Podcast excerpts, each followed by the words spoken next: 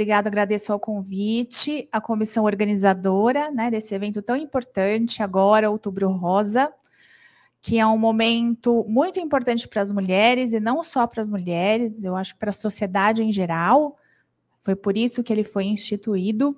E eu queria começar falando para vocês, se vocês sabem da origem do Outubro Rosa. Aonde surgiu o Outubro Rosa? Porque todo mundo fala Outubro Rosa, né? Mas de onde surgiu? Surgiu lá nos Estados Unidos, no final da década de 70, onde houve é, duas irmãs, né?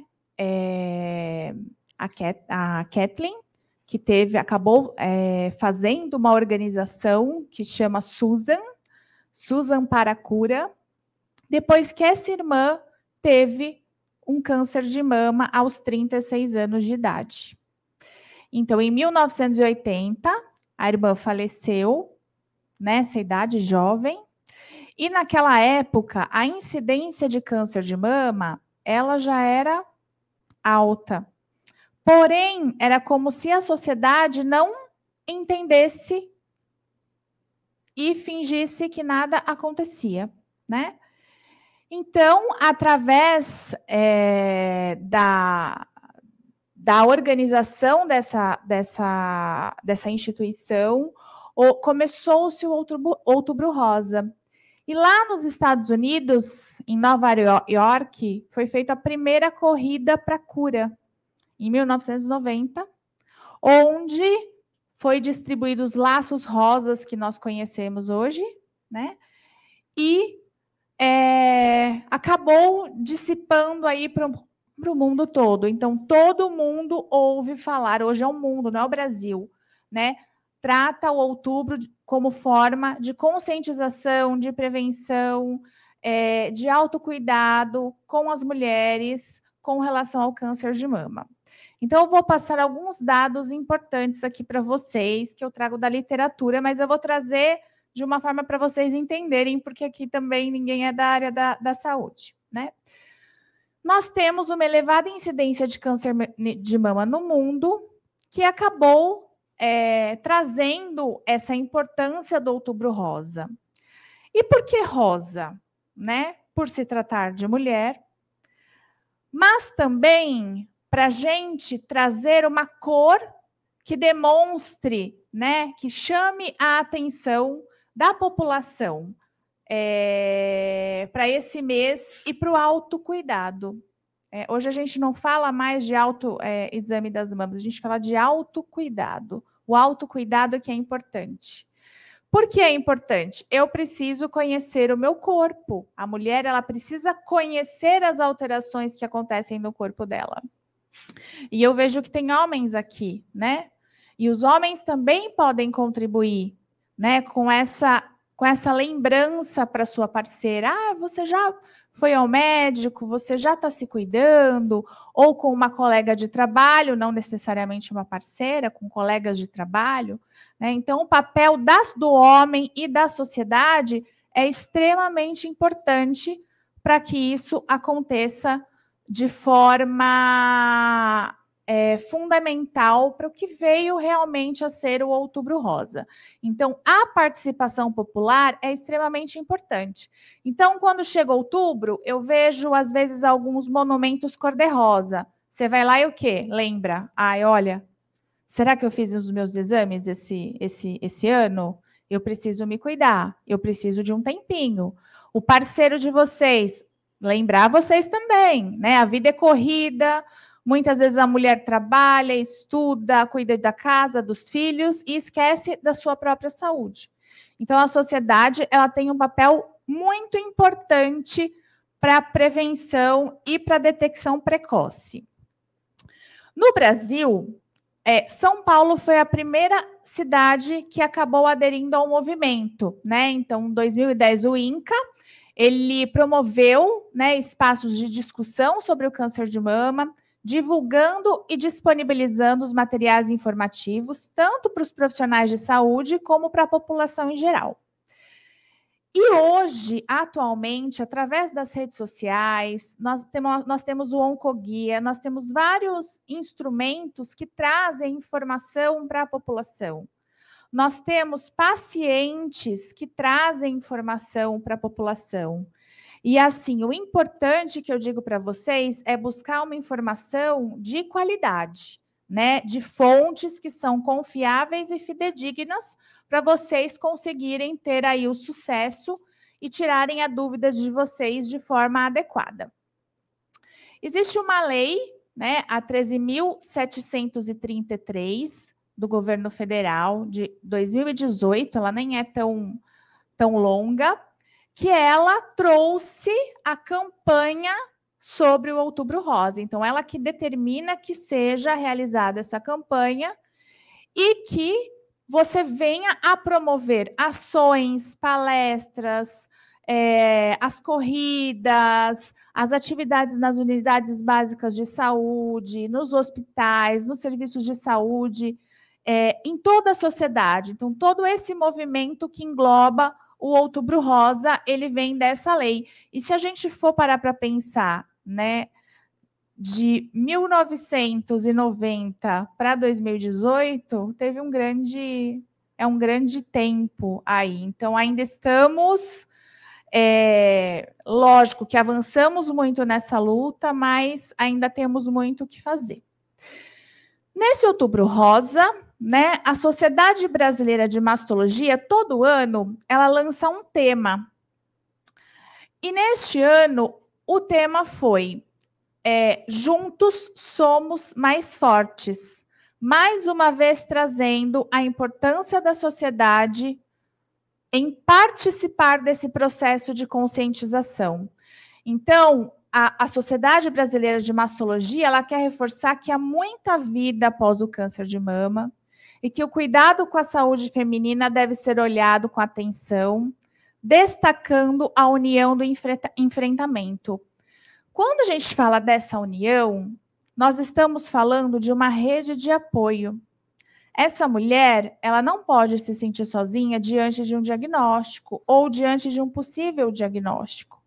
A sociedade precisa entender que essa mulher, ela precisa ser acolhida. O atendimento precisa ser rápido, porque sabe qual é a primeira coisa que ela vai pensar quando ela recebe um diagnóstico? Eu vou morrer. Essa é a primeira coisa que ela vai pensar. E hoje, nos dias atuais, graças aos pesquisadores e à ciência, não é isso que acontece. Há muita vida durante e após o câncer. Não só o de mama, mas há vários cânceres. Hoje a gente tem uma medicina muito evoluída, né? É, medicações que são extremamente avançadas, os imunoterápicos. Então, é, a gente não pode pensar na morte. E às vezes eu percebo que a sociedade ela não sabe muitas vezes como lidar com uma pessoa diante de um diagnóstico, né? Então esse é um fator que é extremamente importante. Tem gente que se aproxima, tem gente que é, fala palavras que não é legal ouvir, né? Tem gente que some, desaparece porque não sabe lidar com a situação. Tem gente que começa a fazer pergunta. Tem gente que te mata antes de você começar até fazer o próprio tratamento. Então, a sociedade precisa ter a consciência de que existe muita vida e se unir neste enfrentamento tá? Então, a campanha desse ano é Juntos Somos Mais Fortes.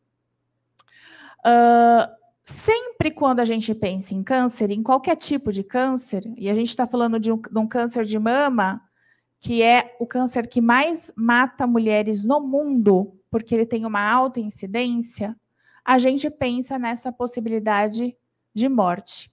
E hoje nós temos aí, né, graças a Deus nas redes sociais, muitas mulheres com câncer, inclusive câncer metastático, que mostram que elas não são uma doença.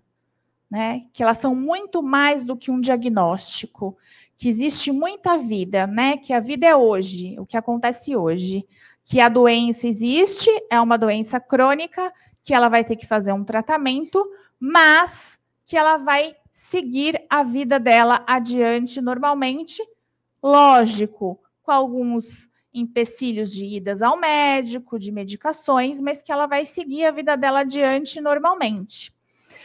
Uh, e aí, o que a gente tem que trazer para a sociedade? Essa visão de que o câncer de mama não pode ter um significado destrutivo, ameaçador, né?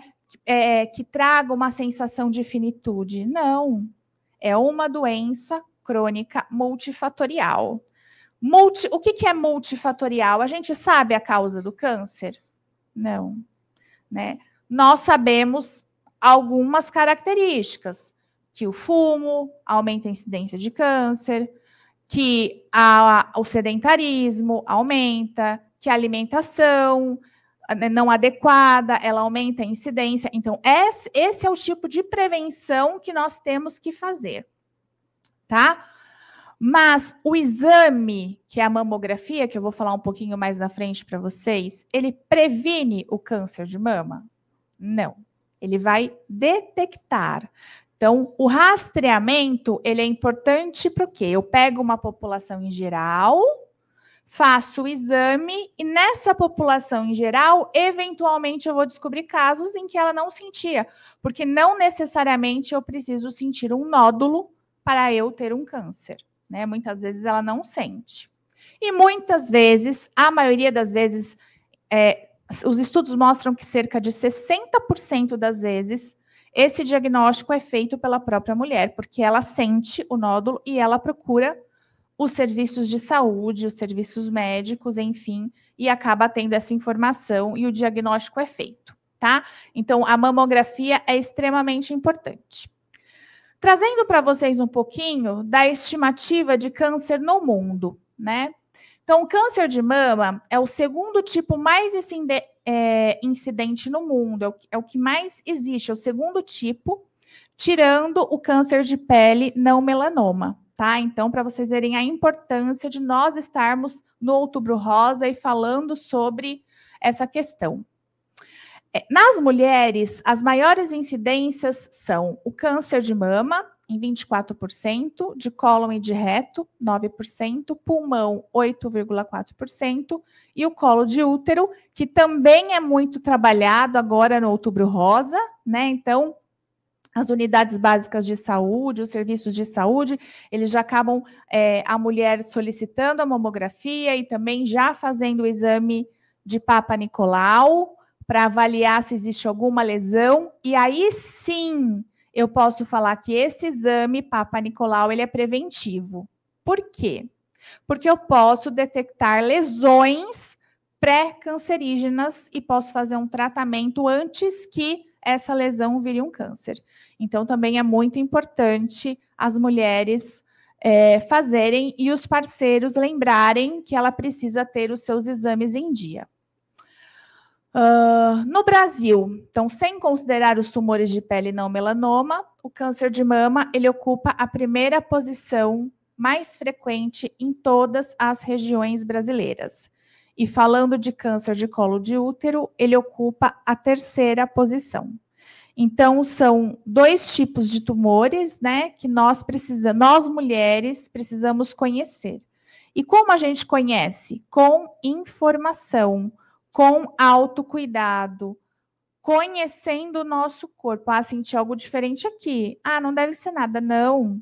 Vocês precisam procurar auxílio médico, ajuda médica, ajuda da equipe de saúde, dos enfermeiros, que tem um papel extremamente importante dentro da unidade básica de saúde.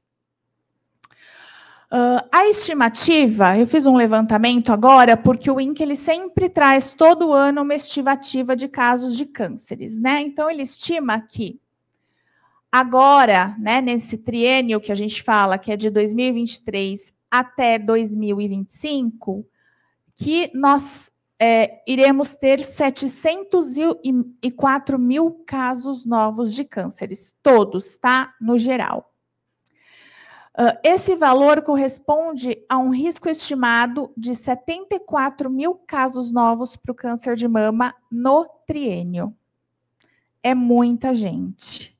Então, por isso que nós precisamos ficar atentos. E aí, eu falo que educação em saúde é extremamente importante, né? Educar a população, falar sobre o assunto, e o Outubro Rosa ele traz isso. Informação informação para eu conhecer o meu corpo, para eu procurar atendimento nos serviços de saúde, para eu fazer um diagnóstico precoce. O que vai salvar a mulher que tem câncer? É o diagnóstico precoce. Quanto antes eu descubro a doença, maior é a chance de cura. E no caso do câncer de mama, se descoberto em estágio inicial, ele tem 95% de chances de cura. Então, é muita coisa. Por isso que a gente precisa sempre estar atento. Então, o controle do câncer, ele depende essencialmente de ações nas áreas de promoção da saúde, de uma proteção específica e desse diagnóstico, diagnóstico precoce. E eu só vou cons conseguir esse diagnóstico se eu procurar auxílio e ajuda médica. É, tem uma frase que eu gosto bastante, né? Quem procura acha e quem acha cura. Então é isso que a gente tem que ter na cabeça. A gente não pode ter medo de procurar ajuda, de buscar conhecer o nosso corpo, os nossos parceiros de estarem ali também como rede de apoio, lembrando a gente, ó, oh, já fez seus exames aí? Anuais, então isso é muito importante. Então, essa educação é um ponto fundamental. A educação da população, a educação dos profissionais de saúde, né? E essa parceria aí com a família e com a sociedade, que também é muito importante. Então, eu vou trazer para vocês um pouquinho das estratégias que são definidas pelo Ministério da Saúde para detecção precoce e para o controle de câncer de mama que inclui o diagnóstico precoce e o rastreamento. Então, é isso que a gente precisa entender. O diagnóstico precoce é feito quando eu tenho algum sintoma, ou dor na mama, ou eu sinto um nódulo, ou eu sinto alguma coisa diferente, não necessariamente um nódulo na minha mama. Eu vou aos serviços de saúde e vou ser direcionada a fazer o exame, e lá eu detecto supostamente um câncer, né? Que aí precisa-se de biópsia, enfim. 90% dos nódulos na mama são benignos, tá? Então, só para dar uma, uma acalmada, 90% é benigno. Mas a gente não pode deixar de escutar essa mulher. Estou falando como profissionais de saúde. E vocês, como mulheres e, e, e, e companheiros e familiares, vocês precisam também insistir, porque muitas vezes, ainda no Brasil, nós, os, os pacientes, né, não são ouvidos dentro dos serviços de saúde. Então, quem conhece mais o nosso corpo do que nós mesmos? Ninguém. Ninguém. Aparentemente pode não ser nada. Mas se você acha que tem alguma coisa diferente, você precisa insistir nessa posição de buscar assistência. E aí a gente tem a porta, falando de SUS, a porta de entrada que é a unidade básica de saúde, mas é, a gente tem também os convênios médicos aí que estão, quem, quem possui também pode usufruir e, e para buscar fazer esse diagnóstico precoce. O rastreamento é o quê? É quando a gente faz o teste ou exame numa população. Tá? No caso do Ministério da Saúde, é determinado em mulheres a partir de 50 anos, tá? Mas a Sociedade Brasileira de Mastologia, ele indica que seja realizado a partir dos 40 anos. Então, existe essa controvérsia entre o Ministério e a sociedade brasileira, tá bom? Mesmo porque tem aumentado significativamente o número de câncer em mulheres jovens, né? Câncer de mama em mulheres jovens.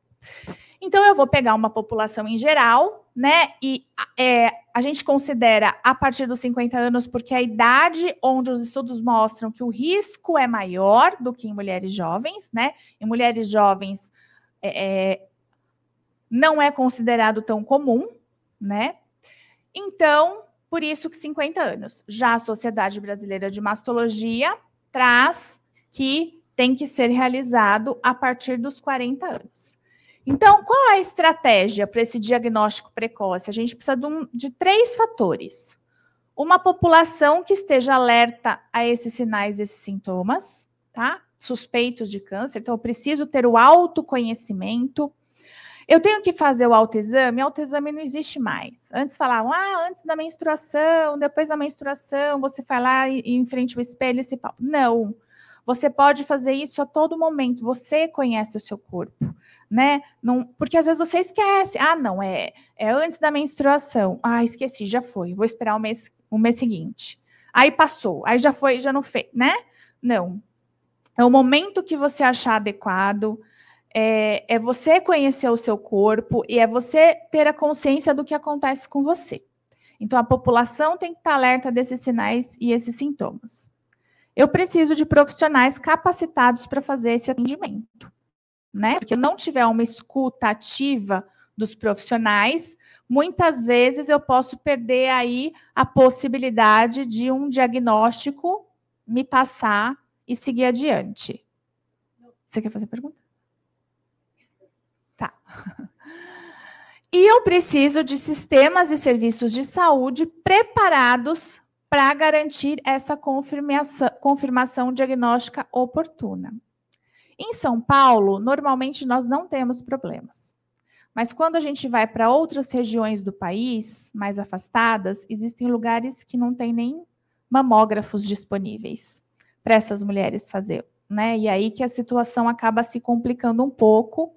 Por isso que políticas públicas, essa conscientização, a união da sociedade é tão importante para nós cobrarmos também dos nossos políticos ações que permitam essa mulher a ter acesso aos exames em que ela precisa fazer para se cuidar e para fazer o rastreamento. Aqui eu coloquei uma foto é, de um mamógrafo. Muitas mulheres, eu vejo como profissional de saúde, têm medo, né? Ai, porque aperta, ai, porque dói, ai, não vou. Gente, não é mais assim. Os exames, eles são super, tem uma tecnologia super avançada. E assim, se apertar, se doer um pouquinho, não vai passar de cinco minutos e vai ser extremamente importante para a saúde de vocês, tá? É, a detecção precoce, ele tem relação direta com acesso à informação e a realização dos exames de rastreamento e, no caso, se você sentir alguma alteração na sua mama, Quais são essas alterações? Mudança de cor, mudança de tamanho, não necessariamente nódulo, uma coceira, é, sair algum tipo de líquido do mamilo. Então, todos esses, esses são características que podem ser um câncer de mama, não quer dizer que é. Né? O, a mamografia, ela não vai fazer o diagnóstico.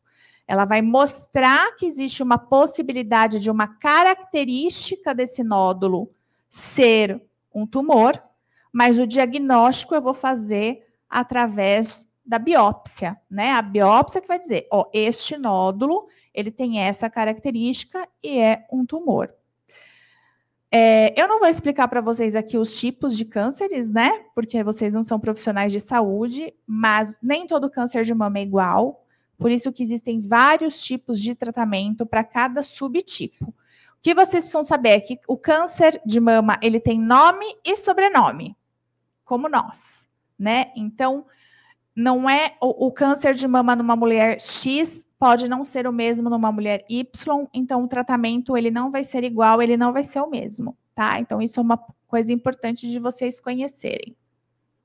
A importância da atenção básica no caso do SUS, que todos nós, de alguma forma, mesmo usando saúde suplementar, que são os convênios, fazemos uso em campanhas de vacinação em tantas outras. Então, todo mundo acaba tendo acesso à atenção básica, né? Que vai avaliar o risco e a conscientização dessas mulheres é, com relação aos sinais e sintomas. Agora, é, no Outubro Rosa, normalmente as unidades básicas elas ficam com demanda espontânea para exames de Papa Nicolau e já para solicitação de mamografia, é, também para fazer esse rastreamento, né?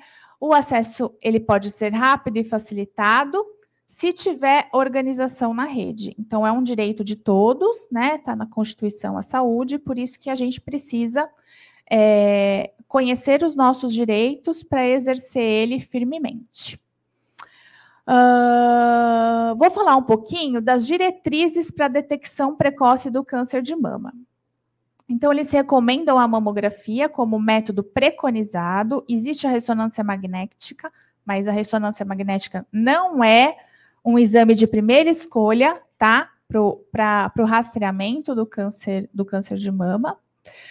É, e ele tem a sua justificativa pela eficácia comprovada para a redução da mortalidade. Então, eu vou lá, numa população geral sem sintomas, eu vou encontrar três, quatro, cinco mulheres que é detectado algum tipo de câncer. Então, isso traz a ela um câncer que ela não ainda não conseguiu sentir. Então, ele vai ser muito pequeno, a possibilidade do tratamento ser muito mais tranquilo também, né? Então, às vezes eu não preciso fazer retirada de mama, muitas vezes eu não preciso fazer, dependendo do subtipo, quimioterapia, eu faço uma cirurgia com só radioterapia. Então, todas essas questões são importantes. O Ministério da Saúde, ele indica o rastreamento a partir dos 50 anos a cada dois anos, e não todo ano tá? Então, isso é o que está, é, o que diz o Ministério da Saúde, tá? É, excluindo dos programas de rastreamento uma faixa importante da população, que são as mulheres de 40 e 49 anos. E aí eu quis frisar aqui, depois no final eu vou falar o motivo para vocês, que é responsável por cerca de 15 a 20% do, do, dos casos de câncer de mama. Então, quando eu olho só para essas mulheres de 50 anos, eu estou excluindo uma parcela da população que acontece antes dos 50 e que vem crescendo frequentemente o número de cânceres. E aí, tem, a gente tem uma, uma um, um contraponto nesse sentido. Apesar de o Ministério dizer isso, né, e, e as unidades básicas de saúde trabalhar com esse conceito, nós temos uma lei que é a 11.664 de 2008, que aqui eu não tenho, eu não tenho o laser, mas ali eu deixei uma setinha que ele coloca, né, no artigo 20, item 3, a realização do exame mamográfico a todas as mulheres a partir dos 40 anos de idade. Então, você pode também exigir né, que esse exame seja feito. Normalmente, quando vocês é, já trazem é, que existe alguém com câncer de mama na família, ou alguém é, próximo, né, que tem algum grau de parentesco, normalmente eles já acabam tendo esse olhar e já solicitando o exame de rastreamento. Mas mesmo não tendo, é um direito de vocês solicitarem que o exame seja feito, tá? A Sociedade Brasileira de Mastologia, o Colégio Brasileiro de Radiologia e Diagnóstico por Imagem e a Federação Brasileira de Associações de Ginecologia e Obstetrícia recomendam a mamografia anual para todas as mulheres a partir dos 40 anos de idade, visando o diagnóstico precoce e a redução da mortalidade. Então, isso é o que a sociedade, várias sociedades recomendam tá? Então, isso é importante os profissionais de saúde também passarem para vocês essa informação. O Outubro Rosa, ele permite que a população lembre, a sociedade lembre, e que essas informações cheguem para vocês. Eu não estou aqui hoje com vocês, a gente está aqui com o pessoal nas, na, no YouTube, passando essas informações que são extremamente importantes. Então, é, o Outubro Rosa no mundo todo, né, nesse mês, são trabalhadas as questões de olhar para a mulher, de atenção à mulher e aos exames que ela tem que fazer. Eu atuo com os alunos muitas vezes na atenção básica e eu vejo que esse mês eu fico muito feliz das mulheres procurarem atendimento exatamente nesse mês, né? Então a agenda ela fica liberada para esses exames e vão muitas mulheres e eu fico feliz porque ah, outubro, outubro rosa, então eu preciso fazer os meus exames. Às vezes elas marcam aquele mês exatamente para procurar se cuidar, e isso é muito importante. Mas também encontro, na minha prática profissional, mulheres que não se tocam, gente. né? Ainda nos dias de hoje, 2023, elas não tocam o seu seio, elas não conhecem o seu corpo, elas não têm esse autoconhecimento que nós precisamos ter. E esse autoconhecimento tem que vir dela, mas o parceiro, os homens, a sociedade em geral precisa falar mais sobre isso. E não só em outubro, né? Outubro existem várias campanhas, várias empresas é, abordando o tema, mas isso tem que ser falado sempre, porque a incidência do câncer de mama ela é alta. Ela não acontece só em outubro, ela acontece o ano todo. E nós precisamos estar atentos para isso, tá? Uh, apesar de tudo isso, né, de, de, nós termos aqui em São Paulo rastreamento, de alguns lugares não ter, quando você chega no diagnóstico, 60% desses casos já estão, em, já estão em estado avançado. O que, que a gente fala avançado? Ou ele vai estar localmente avançado, e aí eu preciso fazer uma cirurgia muito mais agressiva, ou ele vai ter vai estar em outro local que não aquele de origem, tá? Então, ele começou na mama, mas ele foi, teve metástase para o fígado. Começou na mama, mas teve metástase óssea, tá? Então, é isso que nós queremos evitar. Há possibilidade de tratamento? Há. Há muita vida num paciente com câncer de mama metastático? Há.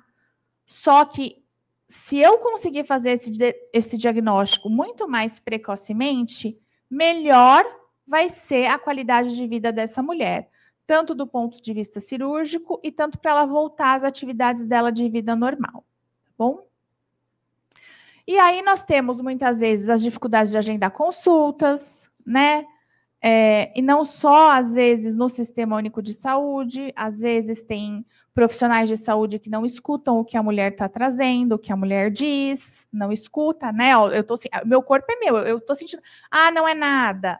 Às vezes eu já vi mulheres chegarem com um exame normal e ela falar, não, doutor, mas é, isso, eu não tinha isso. Não, mas está tudo normal, isso é coisa da sua cabeça. E não ser né? Então, a gente precisa ter essa conscientização da sociedade. Uh, outro ponto importante que eu achei colocar é que um estudo da Sociedade Brasileira de Mastologia indica que apenas 22% das mulheres na faixa etária que é preconizado pelo Ministério da Saúde conseguiram fazer a mamografia em 2018. Isso eu estou falando de Brasil, porque existem essas diferenças de acesso à saúde. Então, nós aqui na região sudeste, em São Paulo, nós somos privilegiados, porque nós temos acesso muito mais fácil. Mas em situações, em regiões mais longes, é, às vezes a gente não tem nenhum aparato para fazer o, o rastreamento adequado e o diagnóstico precoce adequado. Então, a dificuldade desse acesso ao exame é, impede o aumento de diagnóstico precoce, que poderia ampliar as chances de cura até 95%, como eu falei para vocês. Uh, então, assim, como considerações finais, eu queria trazer que o câncer de mama, ele continua sendo uma doença desafiadora, exigindo maiores avanços terapêuticos para a melhoria das taxas de cura e mantendo-se como uma patologia que exige, é, exige o diagnóstico precoce para essa mulher ter melhor qualidade de vida. Quando a gente fala de exame clínico das mamas, é um profissional de saúde que vai realizar. Então, ele tem uma técnica, esse exame, ele vai realizar, e junto com a mamografia, ele representa a melhor estratégia a ser utilizada, tá? Quando a gente se toca, não é exame clínico das mamas, é um profissional de saúde que vai realizar esse exame e, e pode detectar alguma alteração. A detecção, a detecção em um estágio inicial permite um tratamento menos agressivo, é, determinando melhor qualidade de vida e menos mutilação, menos efeitos colaterais e aumentando as chances de cura pela doença, que isso é o que todo mundo busca né? Mas eu queria dizer que a cura é muito além da ausência de doença. A cura está muito na nossa mente. Então, Existem mulheres hoje, hoje, porque a ciência está aí, a gente não sabe daqui 10 anos, né? Que existem cânceres metastáticos, que hoje não existe a palavra cura, né? Não existe a palavra cura do ponto de vista médico. Mas a cura está nela, porque a doença, ela não é uma doença, né? A doença é uma parte da vida dela. Então a cura é quando ela consegue seguir em frente, seguir sua vida, tendo um diagnóstico e tendo um momento em que ela vai ter que fazer os exames, vai ter que lá tomar as medicações, essa é uma parte da vida dela. E ela vai seguir a vida adiante. Então, a importância das empresas, da sociedade em geral, acolherem essas mulheres, permitirem que elas continuem no trabalho, as que conseguem trabalhar, tendo uma vida normal, né? A gente conhece muitas histórias de empresas que, quando ela volta de um tratamento pós-câncer, ela é demitida, tá? Isso é muito triste. Então, a sociedade ela precisa é, estar consciente. E antes de eu finalizar e abrir para perguntas, eu queria contar um pouco a minha história, que tem algumas coincidências aí, né? É, quando a, a, iniciou lá, teve a morte, né? É, da Susan, né? Que virou uma, uma instituição, foi em 1980 e ela tinha 36 anos. Eu nasci em 1980. E eu descobri um câncer de mama com 36 anos de idade. Amamentando a minha filha de 3 anos, né? Porque eu sou a favor do aleitamento materno, dois anos ou mais, como diz o Ministério da Saúde. E como eu conheci o meu corpo, além de ser profissional de saúde, mas eu conhecia o meu corpo porque eu amamentava, então praticamente eu me tocava todos os dias eu identifiquei, não era um nódulo, era uma coisa estranha que tinha na minha mama que não tinha antes. Só que eu tinha 36 anos, eu não entro nem nos 40 do rastreamento da sociedade brasileira, né? Amamentando, não. Se amamenta, pode ser leite. E muitas vezes não fui ouvida por profissionais de saúde. Eu tive que insistir. Fiz um exame de mamografia que deu normal. Mas Passei em, passei em três mastologistas que falaram que não era nada para eu ficar tranquila. Eu falei, mas eu não tinha isso. Eu não sentia isso, né? Eu falei, quer saber? Eu vou voltar na minha ginecologista que fez o meu parto e me conhecia, né, há muito tempo. E falei, doutora, olha, eu tô sentindo isso, eu não tinha, né? Eu não tem alguma coisa me dizendo que tem alguma coisa errada. Eu não tinha casos de câncer na família, de câncer de mama, de câncer ginecológico, enfim, não tinha. E, e, quando fui investigar mais a fundo, era um câncer, um dos cânceres mais agressivos de mama, mais agressivos que existem, que a gente fala que é o HER2 positivo. E aí, durante esse processo, com dois filhos pequenos, eu entrei também na fase do. Vou o quê? O que vai acontecer comigo? eu vou morrer, né? O que, que eu vou fazer com os meus filhos? Todo mundo passa por isso. E o que, que a gente precisa ter? Apoio. E eu tive muito apoio, né, dos meus colegas de trabalho, do meu médico, de enfermeiras, aonde eu fiz o meu tratamento, da minha mãe, de alguns familiares, que isso foi extremamente importante para eu encarar a situação e seguir em frente. É... Então, depois do desespero da notícia, venha, eu preciso seguir, vamos fazer o que precisa ser feito. Então, eu fiz todo o tratamento. Então, desde a quimioterapia, eu fiz a cirurgia, eu fiz imunoterapia e eu fiz a radioterapia depois, 28 sessões. Então, foi um processo que durou ali quase dois anos. E durante esses dois anos, eu tive muito apoio né, da empresa onde eu trabalho, da Faculdade de Medicina do ABC. Eu, eu falo que é um milagre, porque eu continuei trabalhando normalmente, eu não tive um efeito colateral com, com as, as medicações, porque na minha cabeça não existia outra possibilidade que não, que não fosse vai dar certo. vai dar certo. E eu descobri também precocemente, porque eu insisti e fui atrás. Então, a importância do autoconhecimento nas mulheres é importante. E queria colocar aqui a importância do meu parceiro, porque quando eu mostrava para ele, ele falou: não, aumentou. Porque às vezes a gente se toca todo dia, a gente não percebe. Então, ele também me sinalizou. Então, por isso que eu falo, homens, participem do processo, e mulheres também, né? Quando os homens estiverem. Eu estou de azul, mês que vem é o novembro azul, que também os homens são mais difíceis de procurar, né? Irem no médico, são mais teimosos, mas também que é muito importante a gente fazer a detecção precoce. E aí, eu estou aqui e eu quis trazer uma foto para vocês de que é possível de que é, existe muita vida, existe muitas coisas. É, eu ressignifiquei muitas coisas da minha vida. Antes eu tinha muitas dúvidas, né? Hoje eu não tenho dúvida. Vamos fazer? Vamos, vamos, vamos. Eu não fico pensando muito, porque a gente não sabe o dia de amanhã, né? Você encarar a finitude te traz uma, um outro olhar de vida muito mais profundo. E na verdade a gente não sabe o que vai acontecer com a gente amanhã. Ninguém, né? Mas quando a gente tem uma doença que te traz para essa, essa finitude, você acaba. É lógico, ninguém quer ter câncer, mas você acaba tendo sorte. Porque hoje eu posso viver coisas que jamais eu viveria se eu não tivesse tido câncer. E aí, eu trouxe para vocês a foto em 2017, quando eu tive meu diagnóstico, eu estava carequinha com meu pituquinho de 5 anos.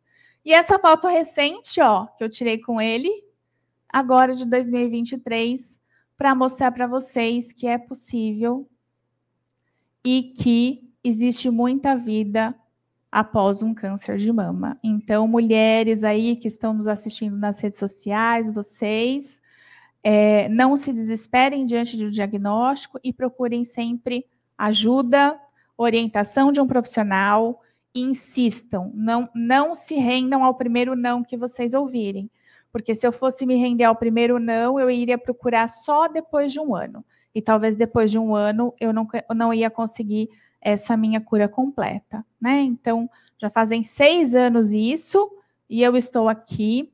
Então, por isso que eu faço questão de todo outubro rosa trazer o meu depoimento, porque eu não só falo como profissional de saúde, mas eu posso trazer para você, para vocês também a vivência de quem passou por todo esse processo. É fácil? Não é, mas é possível, mas é muito possível.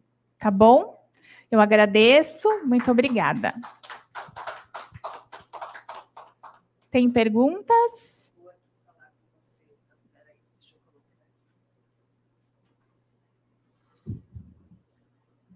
Estou aqui tão tão atenta que nem levantei na hora certa aqui para falar com você.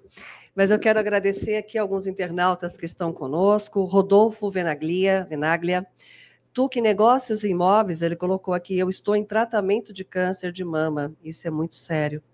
Paulo de Tarso também, boa noite. Tabata Aquino, boa noite. Nós temos aqui a Creuza Morales de Abreu, é, Juliana Tomás Paladino, e o Tuque reforça que, nossa, o câncer que eu tratei é o mesmo que o seu. Sou corretora de imóveis, tenho imobiliária e estou vivendo isso. Então, aqui o nosso. E vai passar, Sim, né? Vai só, passar, tudo passa. E daqui a algum tempo você vai olhar para trás e vai resi resi conseguir ressignificar tudo o que aconteceu na sua vida. Isso. É, e, é, e é muito assim, eu estava te ouvindo atentamente. É, eu sempre ouvi que desde os 40 anos a gente precisa é, realmente ter esse cuidado, né? Além do que o auto o autoexame, como você mesmo disse, né? É, cada um, acho que, que nos está nos assistindo, que está aqui presente, também já teve alguma experiência. É, a minha mãe teve também um câncer de mama aos 60 anos, é, mas o dela, ela teve que fazer uma mastectomia. Pela idade e por ser cadeirante, ela já tinha um AVC antes, ela então não fez radioterapia né? É, nem, não, ela não fez a quimioterapia, ela fez a rádio. Né? Isso já tem 15 anos, então, graças a Deus, foi, foi um susto para todos nós. Mas eu lembro bem que ela aparecia, quando ela foi para o centro cirúrgico, ela estava tão calma, ela estava tão plena, que eu falei, nossa, se ela está com essa tranquilidade toda, eu vou ficar também, né? Eu precisava transmitir essa segurança para ela. A, né? a família, né? Os amigos, eles têm que dar força. Força, é. e não fazer cara de desespero, não. porque às vezes é difícil, né? Sim, né? Às vezes ia, é difícil. Eu entrava no carro e ia para o estacionamento chorar sozinha, porque aí é mais fácil, ninguém vê e tudo bem. E aí você volta para a sala onde ela estava, firme e forte, e graças a Deus isso já tem 15 anos, ela está com 75 hoje, então foi aos 60. E olha, é, foi pelo SUS, tudo foi pelo SUS.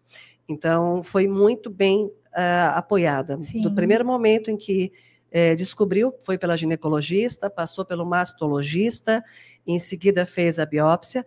Eu não sei se o sistema da biópsia ainda é o mesmo, Luciane. É, é aquela agulha que vai lá Sim, existem ó, tipos diferentes. Aí vai depender do que ele vai pedir, se é core biópsia ou se é algum outro tipo de é, guiado por ultrassom, mas porque eu lembro que eu acompanhei e é bem teve algumas evoluções. É, né? se eu perguntar se teve evolução, melhor ainda, porque era um pouco dolorido esse processo para a biópsia para ela, né? E aí, é, então veio o diagnóstico e aí começou então a corrida contra o tempo, né? E o médico explicou: olha, vai ter que ser uma mastectomia pela amplitude em que já estava. E isso choca bastante nesse primeiro momento, assusta muito. E, mas foi assim, foi superado. A família superou, ela superou. É, pela idade também não foi é, nem pensado, e ela também não queria fazer a reconstrução da mama. Mas hoje isso acontece, o SUS oferece, os hospitais oferecem a reconstrução Sim, da mama? Sim, é direito da mulher essa reconstrução é, dependendo da avaliação médica, ela acontece até no momento da própria cirurgia, tá? Isso depende de cada caso. Então, tanto a reconstrução pode acontecer no momento da retirada do tumor e já se faz a reconstrução, ou ela faz a retirada e faz a reconstrução posteriormente. Isso o SUS realiza também, tá? É direito da mulher e ela consegue fazer isso e ter acesso a esse é, direito facilmente. Uma outra coisa que eu esqueci de colocar é que somente 15% das mulheres possuem mutação genética para o câncer, né? Porque a gente imagina sempre que existe um tipo de mutação. Uhum. No meu caso, eu fiz duas vezes.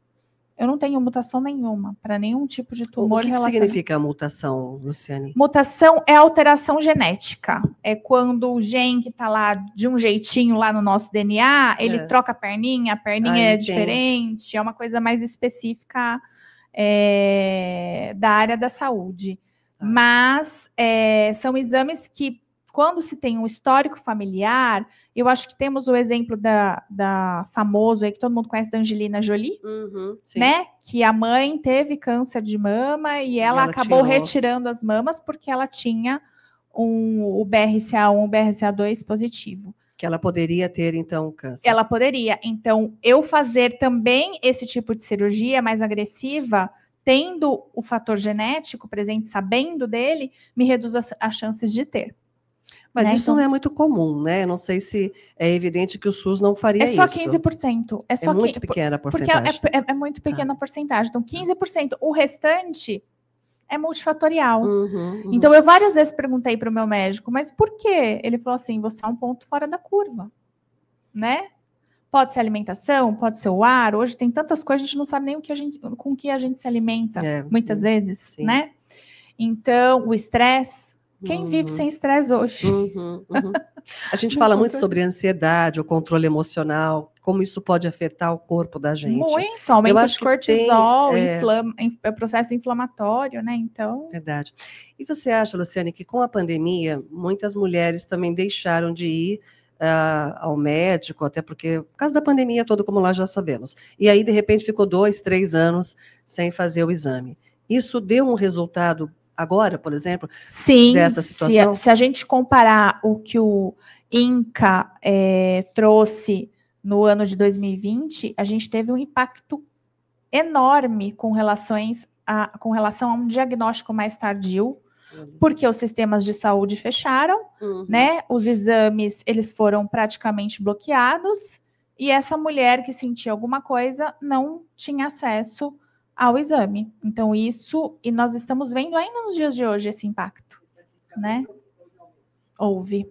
Na verdade, assim, não é que houve um aumento é, é, dos casos, mas a gente houve um aumento de um diagnóstico tardio, porque é, o acesso ao serviço de saúde acabou não acontecendo da forma como deveria por conta da Covid-19. E, esse, né? e, essa descoberta tardia, tardia, acaba levando, de repente, a um tratamento levando mais a um tratamento longo, mais agressivo, mais, agressivo. mais longo, uhum. onde a qualidade de vida dessa mulher acaba não sendo uhum. é, tão efetiva, caso uhum. isso fosse descoberto anteriormente. anteriormente. Então, várias reportagens, né, vários estudos mostram que é, não só mulheres, né, mas os homens em geral, a, a população deixou de frequentar os serviços de saúde e isso impacta não só no câncer, mas em todas as doenças uhum. é, que envolvem a saúde, as cardiovasculares e tantas outras. É como você comentou, né? Tudo pode ser uma somatória, né? O sedentarismo, a obesidade, a alimentação, o estresse. É meio que uma cadeia alimentar não tão produtiva, né? Mas ela acaba sendo. Porque se a gente soubesse, isso. É. Fala, é. isso, uhum. não faço isso. não faço isso, né? sem dúvida. Por quê? Eu não bebia, uhum eu nunca fumei. Então. Né? Eu nunca usei nenhum tipo de droga. E não tenha, não tinha também alguém na família. Ninguém com... na família com câncer de mama, minhas avós, nada. Tem uma avó que faleceu com 97, a outra com 86 por uma queda. Então, nada, né? Teoricamente, nada. Sim. Ah, mas alguma coisa me desencadeou isso. Você foi escolhida para mostrar que é eu possível. Fui escolhida. eu fui escolhida. Mostrar, o meu é filho, ele fala isso para mim, ele, o Gabriel. Ele fala, Mamãe, Deus te deu a cura, mamãe.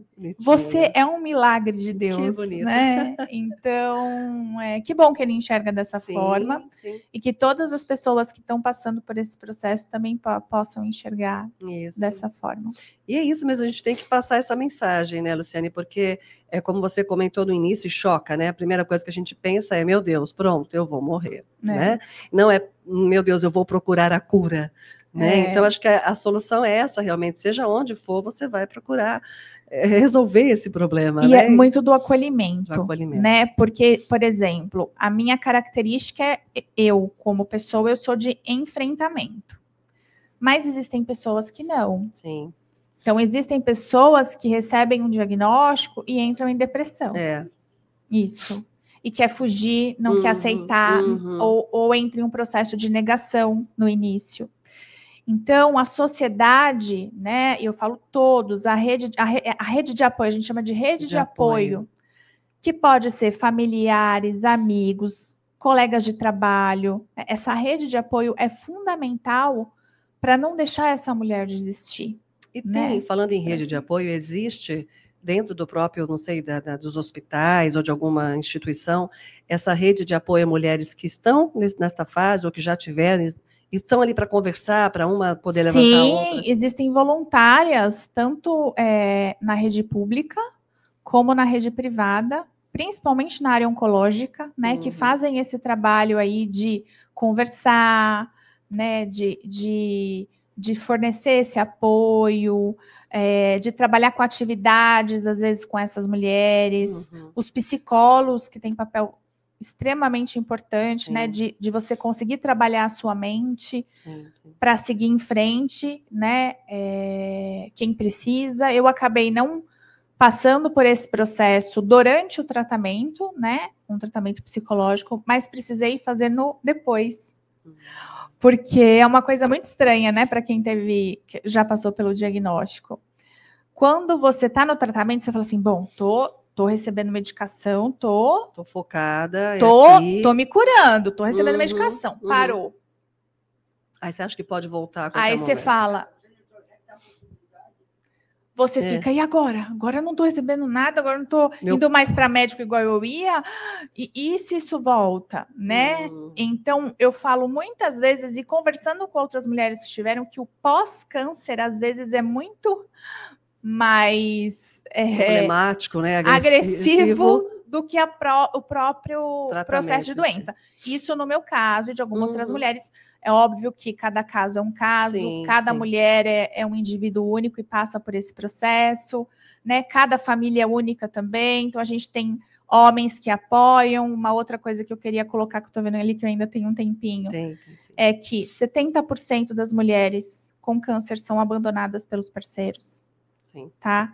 E isso é uma coisa E é uma que estatística mesmo, né? Isso é fato. estudos científicos, Uhum. porque a mulher já tem essa coisa mais do cuidar, do estar ao lado, É. né? E os homens precisam aprender que às vezes acontecem coisas que estão de fora do nosso controle. É, E precisamos estar ao lado dessas mulheres, porque Verdade. neste momento elas precisam muito, verdade. né?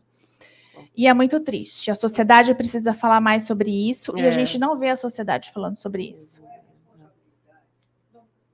Pode falar, pode. Ou pode vir aqui, Rui, se você quiser.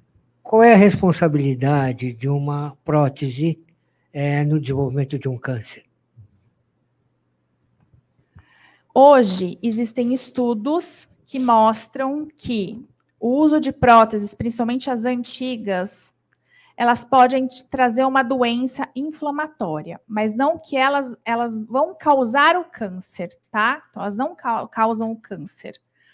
Por isso que as mulheres fazem reconstrução e colocam próteses, mas algumas mulheres desenvolvem uma doença inflamatória e precisam fazer retirar essa prótese, não por conta de um câncer, tá? Mas porque às vezes ela desenvolve dores articulares, é, lombalgias por conta dessa, dessa doença vinculada às próteses de silicone. Tá bom? Muito bom. Alguém mais? Ciane, eu quero te agradecer. Eu tenho certeza que qualquer outra dúvida, depois tem aqui o contato Tem através contato. do e-mail também, seguindo aqui também. E acho que é tão é, maravilhoso, gratificante a gente ver essa imagem que você trouxe para a gente, de superação, e entregar a sua história aqui para nós, para todos que estão nos assistindo, para que a gente tenha realmente essa, essa coragem né, de enfrentar, seja qual for o problema, seja qual for a doença para si ou para quem tiver na sua família, a forma de você ajudar. E eu acho que é, é de extrema importância que a sociedade, cada um de nós, faça, cumpra né, com esse papel. Você quer deixar mais uma palavrinha, mais uma mensagem para todos, antes de eu te entregar aqui o seu certificado de participação? Ah, não, eu queria agradecer o convite de vocês, agradecer todas as pessoas, a minha rede de apoio que é gigantesca, os meus colegas de trabalho, é, os enfermeiros, a enfermeira Juliana é, Duarte, que cuidou de mim lá, não sei se eu posso falar o nome de hospital lá na Gacor, o meu médico, doutor Auro Del Giglio. É, eu fui muito apoiada por, por né, pela minha mãe, pelos meus familiares, pelo meu irmão Rodrigo e pela equipe toda das minhas colegas, né, Juliana, Natália, Simone, entre outras, mas duas en- enfermeiras em especial, que foi a Rosângela Filippini e a Sandra Terezinha Amarante, que hoje a Sandra não está mais entre nós, que estiveram comigo na minha primeira quimioterapia, porque pensa que enfer- enfermeira é corajosa? Não, Não. não, porque a gente já pensa no que pode acontecer de errado, né? Então, essas pessoas foram muito importantes aí e são importantes ainda em todo esse processo. Por você estar do outro lado, conhecer o processo, realmente às vezes fica aquela situação de ser mais difícil, que você sabe quais são os resultados, quais são, eh, enfim, o que, o que aquilo vai te causar, né? Eu só pensava no efeito colateral, eu só pensava no efeito colateral. Então, ter essas pessoas, meu esposo, que esteve comigo o tempo todo, eu esqueci de falar dele, em todos os momentos ele esteve comigo, em todas as sessões, eu nunca fui sozinha para o hospital. Mas neste primeiro momento, ter ele com essas duas enfermeiras que eram referência, que, né? A, a Sandra faleceu, mas a Rosângela é uma, foi, sempre foi uma referência para mim, foi muito importante. Que bom. Bom, quero agradecer realmente, parabenizá-la e por estar conosco aqui, contando um pouquinho da sua experiência, do seu lado profissional, do seu lado pessoal. E aqui, em nome do presidente, agradecer por sua palestra sobre o tema câncer de mama e a importância do diagnóstico precoce para o controle da doença, proferida neste conselho. Eu que agradeço.